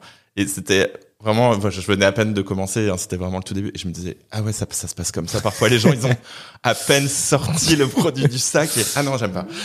Et alors, après coup, j'ai compris que la personne, c'était une personne très particulière dans ce milieu et que du coup, c'était quelque chose qui, heureusement, n'arriverait plus. Mm. Parce que, peut-être les autres feraient au moins l'effort d'essayer le produit. c'est ça, au moins. De- voilà. Et, et d'ailleurs, et le distributeur en question n'existe plus, mais donc c'est peut-être pour ça, hein, peut-être qu'elle a fait le coup à beaucoup de gens. Mm. Mais euh, voilà, ça, ça peut. Tu tombes aussi sur des personnages, mais en tout cas globalement, tu tombes quand même. Je, je trouve qu'on a quand même bénéficié de beaucoup de bienveillance, que encore aujourd'hui, les gens sont parfois patients parce qu'ils attendent, ils, ils savent comment fonctionne leur business, qu'il y a des choses qui prennent du temps à se mettre en place. Je trouve qu'on n'a pas tellement vécu, en tout cas, des relations très bras de fer où où les choses auraient été très dures. Après, il faut être clair en fait sur ce que tu veux quand tu es dans la relation commerciale, que ça soit avec des gros ou des petits. Euh, C'est- quoi les, tes astuces commerciales? Alors, euh, Demain, on va rentrer dans, dans, dans ta peau, tu vas euh, euh, toquer à la porte. Commençons par un indépendant. Que- comment Écoute, tu faisais au début Non, alors, Pour les quoi, convertir. je vais, je vais remonter encore un cran plus haut. En fait, déjà, moi, depuis le début, j'ai vraiment cette obsession commerciale de me dire, en fait, une fois que tu as décidé que tu devais être multicircuit, maintenant, il faut vraiment que tu fasses l'effort. Ouais. Et souvent, je rencontre justement des entrepreneurs qui ont vraiment un refus de saut d'obstacle, tu vois, comme, comme les chevaux qui s'arrêtent avant la barrière en se disant, ah non, mais le commercial, c'est hyper compliqué. Du coup, qui perdent vachement de temps à essayer de trouver autour d'eux des dev indépendants, des agents commerciaux indépendants qui finalement sont pas forcément mieux placés qu'eux pour vendre une marque qui démarre. Ils sont souvent pas mieux passés que. Il y a que. Il y a, ouais, c'est très Surtout au début. Ouais. Surtout au début parce que finalement. Qui va vendre mieux que toi au début Ouais, c'est ça. Et le distributeur en plus, lui, ce qui, lui- ce qui lui fait plaisir, c'est de rencontrer le fondateur. en fait. Exactement. Donc, donc, euh, non. euh, donc euh, moi, au début, c'était vraiment. Enfin, déjà, en fait, trouver plein de mails de plein de distributeurs et c'est une recherche continue, tu vois, de de regarder dans les marques que tu aimes bien, d'univers connex, des, des magasins dans lesquels elles sont vendues, grands et petits, choper les emails via LinkedIn, via Instagram, via Facebook, etc. C'est quoi- Enfin, c'est quoi envoyé des messages Est-ce que tu connais un tel d'un tel ou bien je suis constamment. intéressé? Ouais, il y a que Mais ça. constamment. Mais en fait, tu arrêtes jamais, en fait. Ouais. Ça, et je pense que c'est presque ça le plus important, c'est que tu es constamment dans la recherche de comment ton réseau, de manière raisonnée, bien sûr, mais en tout cas, comment ton réseau peut grandir en France et à l'étranger, parce que nous, on a, on a fait aussi de la, On va parler de l'export après. à l'export. Ouais. En tout cas, à l'export Europe. Donc, euh, du coup, on n'était pas dans la même complexité, mais de, de que, que de l'export plus lointain. Mais en tout cas, d'aller chercher et d'aller toquer à toutes les portes et puis d'envoyer des présentations, et puis de faire des relances, etc. Moi, j'ai fait beaucoup de mails parce que, ben, par fatalement parce que le temps manquait pour euh, pour avoir les gens au téléphone mais quand enfin le contact se fait c'est génial parce qu'en général en fait les premières discussions que tu as avec les distributeurs et simplement où tu prends le temps déjà tu présentes ta marque mais tu écoutes aussi comment eux réagissent.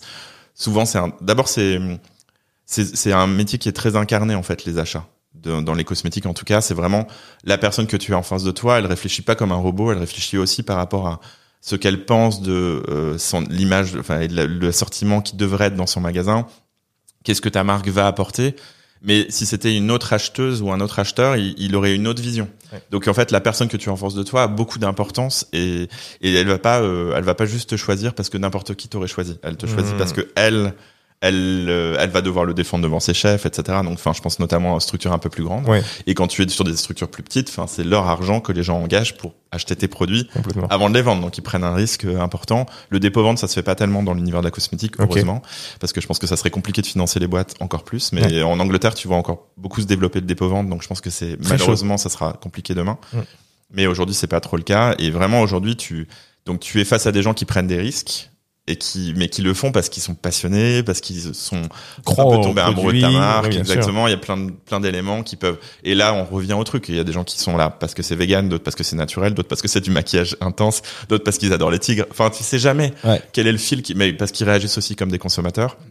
C'est ce qui rend les choses passionnantes. Et puis quand il y a des partenariats qui démarrent et puis qui donnent rien parce qu'on s'est trompé. En fait, on s'est trompé les uns et les autres sur ce que les clients et clientes du magasin attendaient, par exemple. Et du coup, on se dit, ah ben non, mais en fait, ça, ça prend pas. Et un magasin qui a l'air très semblable dans sa cible, sa façon de fonctionner, etc. Et ça va marcher très bien. Donc, il y a eu plein de moments de magie euh, en, en positif ou en négatif où tu sais pas pourquoi la magie prend ou la magie prend pas. Mais euh, quand ça prend, c'est génial. Nous, notre premier partenaire, c'était Joli Moi. Donc Joli Moi, c'est un site particulier. C'est un peu l'équivalent d'un Tupperware des années euh, 2020, parce que c'est en fait des vendeuses indépendantes qui, euh, via les réseaux sociaux ou via des euh, euh, rencontres physiques, vendent à, leur, à des communautés autour d'elles. Et donc c'était notre tout premier. On a, on s'est hyper bien entendu avec l'équipe. Et, euh, Et en fait, euh, comme c'est une communauté qui te vend, parce que donc c'est une communauté de vendeuses qui te vend, euh, il y a un- vraiment un lien particulier qui s'est créé. Et je trouve que ça a été une super manière pour nous d'entrer en dans la dans la matière dure de la distribution, Ouais. parce que c'était une matière très incarnée en fait, parce qu'on savait que c'était Angélique qui nous vendait et que tu vois, que- enfin que chaque personne avait un prénom. Ouais. Et du coup, on, on- et je pourrais en citer plein en plus parce que quand je les cite, j'ai leur nom en tête, j'ai leur, visage. leur visage en tête parce qu'on on a eu l'occasion de les rencontrer beaucoup plus tard, mais par les réseaux forcément, tu avais l'occasion de les voir. Et donc, d'un seul coup, j'étais en train de lancer et je voyais des gens qui parlaient de ma marque à d'autres gens sur les réseaux et Ah, je ça bien. et qui n'étaient pas des influenceurs, donc c'est un peu différent mais qui a- étaient dans un- une démarche de vente et donc au fait elles m'ont beaucoup appris tu vois parce que je voyais aussi la manière dont Mais elles, elles vendait présentaient le les produits et quels étaient les angles. Et parfois, tu te trompes un peu parce que justement, tu racontes trop la marque et pas assez le produit, ou tu rencontres trop le produit, pas, Pas assez, la pas, marque. pas la marque. Trouver le juste milieu, ouais. Ah, c'est, euh, et, parfois, c'est l'histoire de ma fille aussi qui parle beaucoup à, à- à des gens parce que eux-mêmes ont des enfants de cet âge-là, ou Ouais. eux-mêmes se sont posé la question. Enfin, Donc trouver, enfin raconter l'histoire en fonction de ta cible. ouais. Même si en fait euh, tu sais pas avant, parce bien qu'on est dans la profondeur euh, psychologique des gens et donc c'est difficile de, de savoir ce que les quel va être le, le fil à tirer. Mais euh, mais c'est un peu la magie aussi de la discussion. Et alors tu vois tu me posais la question de l'export parce que donc c'est encore un autre sujet parce que t'as pas la facilité de parler dans ta langue et de proposer et, et ni le et puis en plus personne nous attend. Enfin je sais que tout le monde imagine toujours que quand tu dis made in France en cosmétique c'est incroyable. Ouais. Moi c'est pas vraiment l'expérience que j'ai eue. Dans les Alors- années, non, c'était incroyable dans les années 2000. Ouais, enfin évidemment on a, enfin on est un des premiers, premiers pays, on est le pays premier pays por- exportateur de cosmétiques et puis donc il y a, et puis il y a un savoir-faire incroyable en France, c'est indéniable. Mm.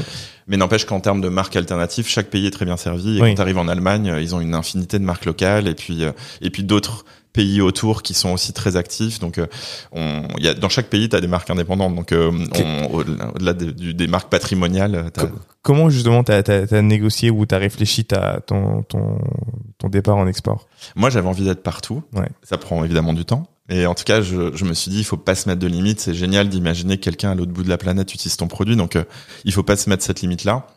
Donc, j'ai commencé assez tôt, peut-être un peu trop tôt. Parce que, du coup, euh, je pense que c'est plus facile quand même pour quelqu'un dans un pays de s'intéresser à une marque quand il sait que c'est un succès déjà établi dans le pays d'origine. Ouais.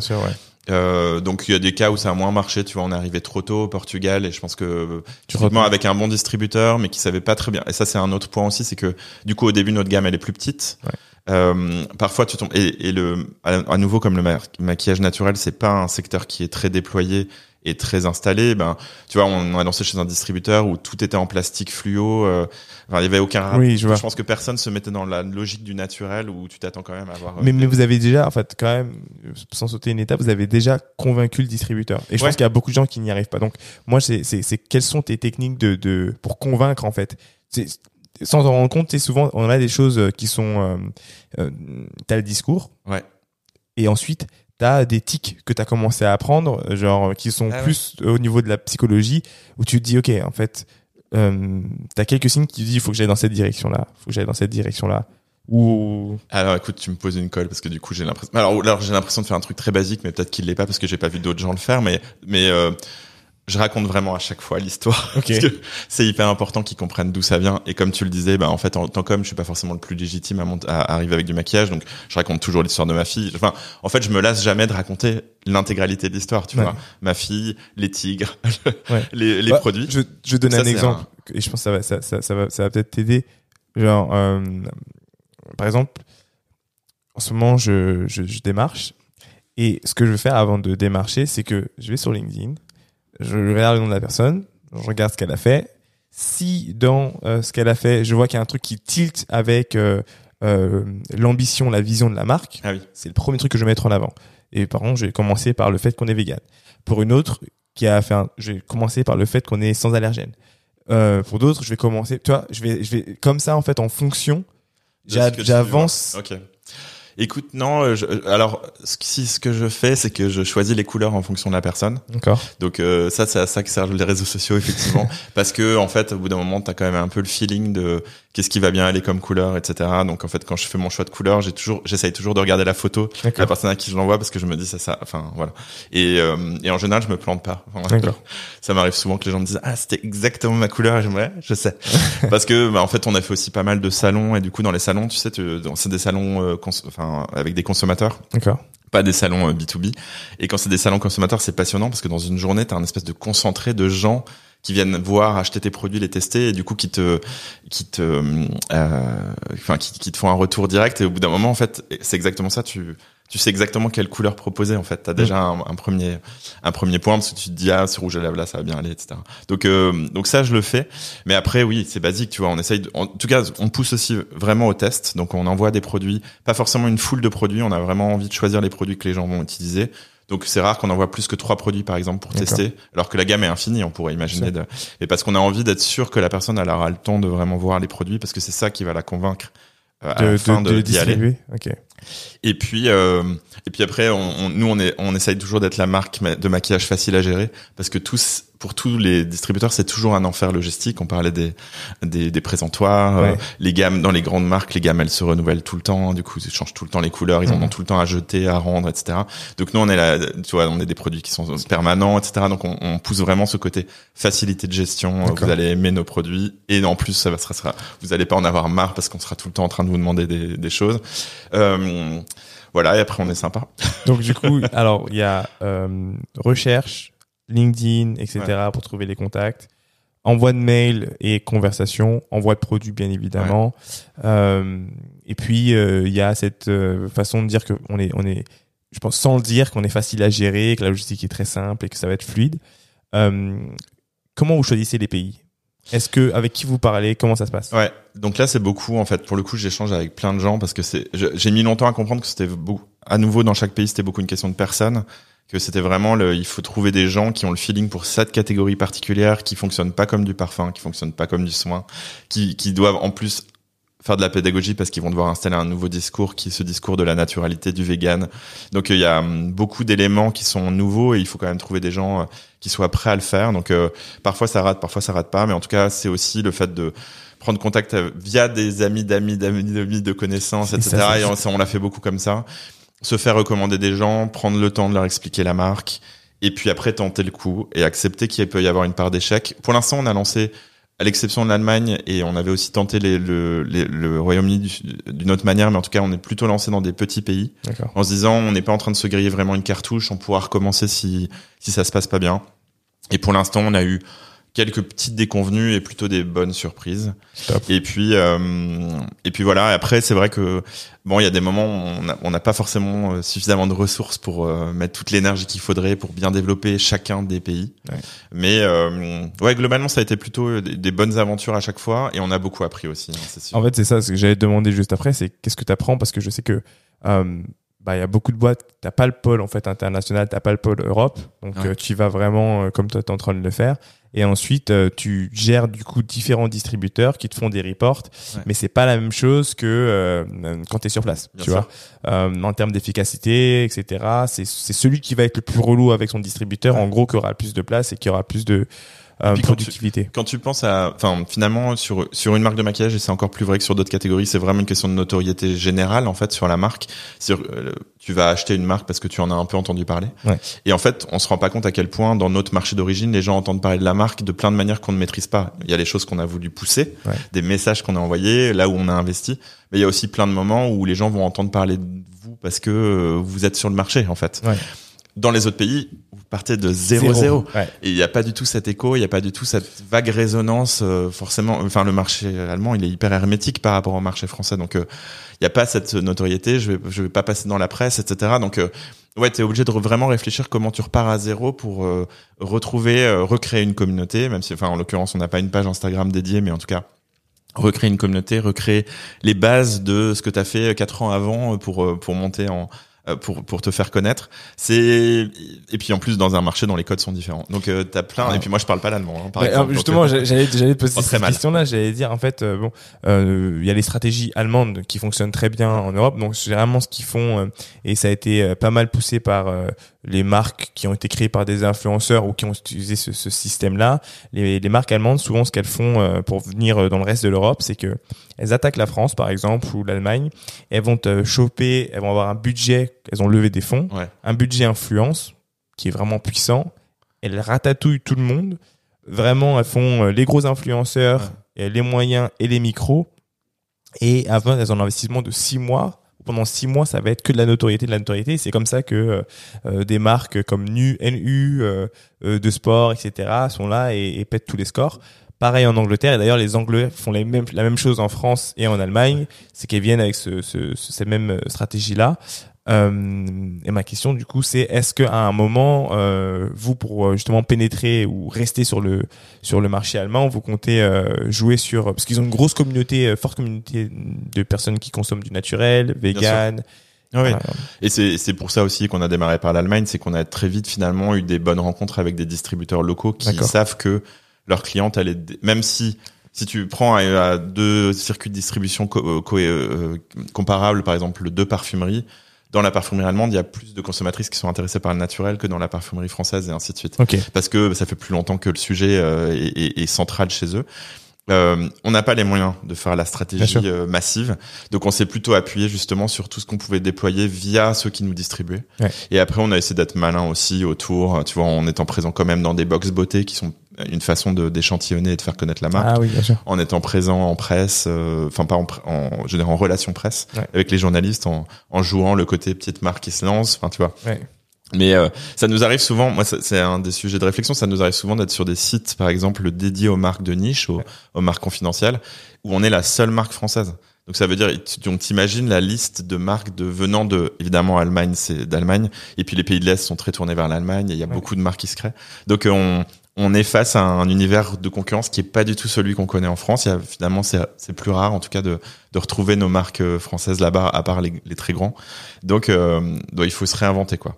Le, le, mais euh, il faut se réinventer aussi pour lancer en Belgique, hein, alors que ça nous paraît en fait les, le, un pays voisin. Mm. Euh, on partage la langue sur une partie du pays, et pourtant en fait non, les codes sont différents, euh, les attentes sont différentes. Bah, ça m'intéresse parce que nous on veut se lancer en Belgique, donc. Ouais. Bah, il faut en tout cas il faut le. Moi, je pense qu'il faut vraiment le considérer comme vraiment un lancement dans un autre marché. Ouais. Et s'il y a des Belges qui nous entendent, je pense qu'ils seront assez sûrs de. Ils diront aussi ah, la même sûr. chose que c'est. Il faut pas le considérer comme si c'était un autre département français, ça l'est pas. Ça l'est pas du tout. Simplement. Et c'est pareil pour la Suisse, etc. Mais peut-être la, la Suisse en plus comme il y a aussi d'autres d'autres sujets logistique, euh, la, la, la, monnaie est différente, etc. Peut-être que la Belgique, on a plus l'impression de cette proximité immédiate, ouais. mais non, en fait, c'est un autre marché, c'est un d'autres codes, c'est d'autres distributeurs d'ailleurs.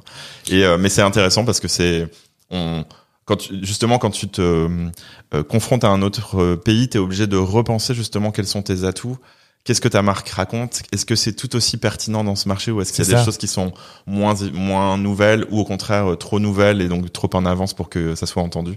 Et à chaque fois, tu, tu te réinventes. C'est super intéressant parce que c'est vrai que euh, je me pose toujours la question de savoir si les gens prennent du recul euh, par rapport à ça et justement étudier en fonction du pays pour dire ok notre entrée elle va être comme ça, comme ça, comme ça. T'es obligé parce qu'il y aura forcément des pays qui seront, enfin, la France n'est pas un marché qui est particulièrement avancé sur le sujet du naturel, mais elle est quand même plus en avance que d'autres pays. Et, euh, si tu as, enfin, en, en, Angleterre, pardon, quand on a, on a fait l'erreur en fait de rentrer beaucoup sur le sujet du vegan, qui, comme les marques américaines, pas naturelles, sont déjà souvent vegan, donc en 100% synthétique. Finalement, ce mot du vegan est déjà un peu plus banalisé au, au Royaume-Uni, donc il fallait plus insister sur la naturalité. Et on a fait un peu des erreurs au début, et on a été obligé un peu de recorriger, mais c'est un marché très compliqué par ailleurs. Mais en tout cas, tu vois, sur le discours, on a été obligé. De... En France, il faut... finalement, quand on dit vegan, c'était déjà une différenciation. Oui. Au Royaume-Uni, ça l'était moins. Ouais. Et com comment est-ce que vous l'avez compris ça? Ça, c'est la, la, la, dernière partie que je voulais euh, aborder avec toi. C'est en fait ces apprentissages que vous avez vis-à-vis -vis, euh, de, de, de votre public ou quand vous lancez sur un marché comment cette information revient et comment vous la traitez Écoute, alors déjà bon, on, est, on est mauvais toujours parce que ça prend du temps, tu vois, de résoudre. Mais bon, comme euh, je pense qu'on n'est pas Tout plus monde, mauvais que d'autres, hein. c'est ouais. c'est juste que on se dit parfois des choses une fois qu'on a les a réalisées, elles paraissent d'un seul coup très évidentes. Mais ouais, ben en fait c'est vraiment à chaque fois l'enjeu, c'est de rencontrer un maximum de gens Mm. spécialistes du marché et surtout sur le marché qui sont pas trop, euh, qui vont pas, enfin qui vont pas être avec leurs a priori d'analyse mais plutôt des, les a priori des consommateurs Mm. et c'est ça le plus en, le, le, principal enjeu c'est que quand on discutait euh, par exemple avec l'agence presse qui nous aidait pour le lancement avec euh, l'agent commercial qui nous aidait pour le lancement avec euh, les premiers rendez-vous qu'on a avec des distributeurs c'est pas apparu tout de suite en fait c'est à dire qu'en fait on on n'a pas tout de suite compris que finalement pour eux c'était un sujet euh, donc un peu plus banalisé et que finalement c'était la mauvaise clé d'entrée mais comme c'était banalisé ils avaient envie de le mettre en avant parce qu'ils avaient l'impression que c'était un atout alors que nous on sait que quand on arrive on a besoin d'être plus dans la différenciation donc euh, ouais on a fait les il faut apprendre à, en marchant et et, du coup il faut avoir les antennes toujours bien ouvertes quoi parce que on est tout le temps en train d'apprendre et on est tout le temps en train de se réinventer. Il y a, c'est, c'est une obligation. De toute façon, on le, on le voit bien. Le, on est sur un marché euh, global. Hein, enfin, on est sur un, dans un monde en crise, donc, euh, donc on est tout, on, les règles du jeu changent constamment. On n'imagine jamais la crise suivante qui arrive, mais si on, si on se projette euh, en 2019 par rapport à aujourd'hui, on, on a peut-être certains se sentent fragilisés, mais dans les faits, on a quand même tous beaucoup appris, gagné en flexibilité, etc. Donc, et eh ben ça, si tu le ramènes à, à l'échelle de ta petite entreprise, c'est encore plus vrai chaque mois, en fait, tu, peux te dire j'ai un business qui tourne et en même temps, il y aura toujours des choses qui tournaient avant qui tourneront plus, des règles du jeu qui vont changer et qui vont t'obliger toujours à te réinventer. Et du coup, la seule manière de le faire, c'est d'être hyper flexible, d'être hyper à l'écoute, d'être tout le temps en contact, de de jamais se rentrer dans sa grotte pour se dire ça y est, je, je change plus mon business et je laisse tourner et d'être toujours euh, sur la brèche en, train de se dire enfin est-ce enfin de la même manière que se dire voilà la fragilité on, on, on it. Déjà, tu, tu dis on l'embrasse. Ouais, on. Ouais. En tout cas, on, on l'accepte et on, on l'intègre, ben c'est la même chose, tu vois. Le, le fait que le pour pour euh, que ça puisse passer, qu'on puisse toujours, on puisse avancer toujours. En fait, on est obligé d'être toujours en mouvement, toujours obligé de se réinventer. Mais c'est si on n'a pas envie de ça, faut pas entreprendre. Ouais, c'est clair. et en même temps, c'est ce qui est génial dans l'entrepreneuriat, c'est de se dire en fait, je serai jamais dans le train-train. Et finalement, si je reprends du recul sur mes expériences dans mes anciennes entreprises, c'est toujours ces moments-là où j'ai ça m'a pas convenu, c'est quand j'avais l'impression de rentrer dans une routine ou de devoir absorber, euh, adhérer à la routine d'autres gens, alors que j'avais l'impression qu'au contraire, ce qui faisait ma motivation, c'était de devoir inventer des nouvelles choses. franchement, euh, c'est vraiment, je pense que c'est l'un des premiers épisodes vraiment où on rentre comme ça sur euh, la partie humaine de l'entrepreneuriat. On le fait souvent, euh, mais différents angles. Et, et cet angle-là, je le trouve euh, super super intéressant. J'ai envie de te demander pour conclure, euh, est-ce que tu as des euh, podcasts ou des livres que tu lis ou, euh, un texte ou quelque chose que tu écoutes qui t'a motivé ou qui te motive, qui, qui peut me permettre d'avoir des astuces ou à part Lucky Days, tu veux dire? À part Lucky Days. en fait, j'en écoute plein mais je, je cherche plutôt par épisode que vraiment être fidèle à, à des podcasts. Il y en a certains que j'ai. Tu, tu peux même nous donner ouais le nom, enfin un épisode en particulier d'un autre podcast, mais qui t'a vraiment parlé, qui peut vraiment servir à notre audience. Écoute, alors moi dans le dans le, j'ai adoré l'épisode avec Kelly Massol de Lucky Days. Ouais il m'a sauvé un, une course euh, de 10 km où j'ai eu mal euh, dès le premier mètre. Donc, euh, si, si j'avais pas eu Kelly dans les oreilles avec toi, je pense que j'aurais lâché l'affaire avant. Euh, et, et, comme d'habitude, en plus, Kelly, elle a toujours plein de plein de choses à raconter, une expérience incroyable. Donc, tu vois, et, et, donc, moi, j'ai tendance ensuite à écouter tous ces podcasts, tu vois. Donc, je vais, je vais rentrer là-dessus, mais Écoute, moi, euh, quand j'ai lancé, en fait, j'ai adoré suivre le podcast La Poudre, qui était un podcast sur le féminisme, et je pense que ça a été une inspiration immense. Sans, au début, que je me rende compte à quel point ça, au début, je l'écoutais pour l'écouter, sans me rendre compte du tout que, en fait, ça allait avoir autant d'importance pour la suite. Donc ça, ça avait été euh, très fort. Ils ont arrêté La Poudre je ne sais pas, mais je l'ai moins écouté là récemment, donc euh, je, je c'est pour ça que je sais quand Souvent au début, c'est hein. Oui, exactement. Et puis c'était le moment où finalement peut-être j'étais plus perméable euh, au sujet et du coup j'avais besoin de de, de m'enrichir. Et, euh, puis c'est intéressant justement d'écouter des choses comme ça. Euh, mais j'ai pas de choses qui me viennent comme ça tout de suite parce que oui, j'écoute parfois le gratin, j'écoute parfois Génération Do It Yourself, mais c'est plus parce que l'invité m'inspire plutôt qu'une fidélité totale à chaque épisode.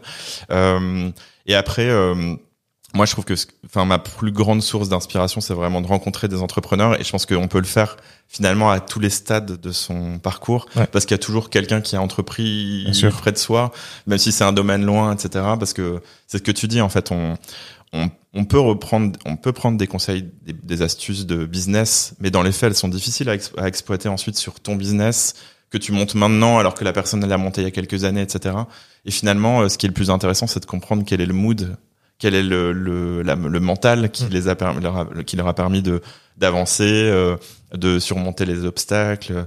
Euh, et, je dois dire que c'est peut-être c'est pour ça quand tu le disais, je me je pas réalisé, mais c'est vrai qu'on parle de ça parce que je pense que c'est ça qui m'inspire vraiment, c'est que finalement quand on me dit tu devrais aller sur Instagram pour faire telle et telle chose, je trouve que c'est pas facile à exploiter directement sur Bien mon sûr. domaine.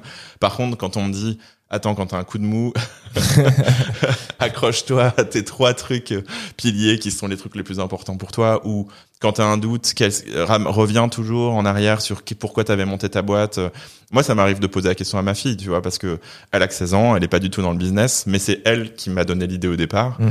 Et du coup, quand je me pose une question un peu plus sur les valeurs, sur euh, est-ce que c'est logique d'avancer dans telle ou telle direction, sans trop avoir l'air de lui poser une question de conseil, je lui mets un sujet, elle va réagir dessus et ça va me donner un- une orientation. euh. Enfin, voilà, il y a, y a- et je pourrais dire ça pour plein d'autres gens en fait. Ouais. est- donc, euh, ouais, c'est plus ça en tout cas. Je pense qu'il faut se créer son son collectif ressources. Ouais. Le contact humain, peut- du coup, ouais, avec d'autres. et, et, et voilà. Euh, juste, alors, du coup, c'est quoi tes piliers? Et ben écoute, revenir toujours à ma fille. Ouais. parce que c'était elle l'inspiration et du coup qu'est-ce qui est juste pour elle à ses yeux et à les yeux parce que c'est aussi les yeux de sa génération Ouais. qui tu vois c'est intéressant avant les gens montaient des boîtes parce que c'était leurs parents qui leur disaient maintenant c'est leurs enfants Ouais. et je suis pas le seul hein, tu vois ça arrive de plus en plus mais finalement maintenant on fait les, les boîtes en pensant à la génération future plus que plus à celle qui nous a précédés donc euh, revenir à ma fille repenser toujours à la communauté avec des vrais gens tu vois à se dire est-ce que ce qu'on fait là aujourd'hui si j'ai un doute rappelle-toi que tu le fais aussi parce que Elodie elle aime bien tes produits, Ouais. elle réagit régulièrement, donc ça c'est un sujet important. Euh, le troisième et le troisième truc, c'est de toujours revenir à aussi à, à tous ces toute la, la qualité et la force des échanges qu'on a pu avoir avec les entrepreneurs et qui m'ont porté jusqu'à présent. Euh, ouais, j'y reviens très souvent. Et le quatrième point, après, c'est tous ces engagements qui sont tellement importants pour nous, la formulation naturelle, la formulation végane, et, et tout ce que ça a pu générer en positif, en se disant, ben, à chaque fois que quelqu'un a acheté un de nos produits et a pas acheté un produit à base de pétrochimie, je pense qu'on a, on a, avant, on a, On a, on a fait changer un tout petit peu la, la direction de, de cette industrie.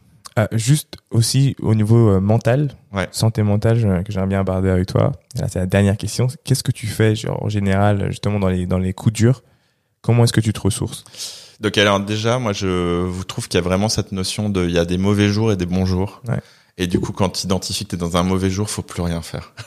Tu vois, par exemple, il faut, faut résister à la tentation d'aller chercher un quick win. Ouais.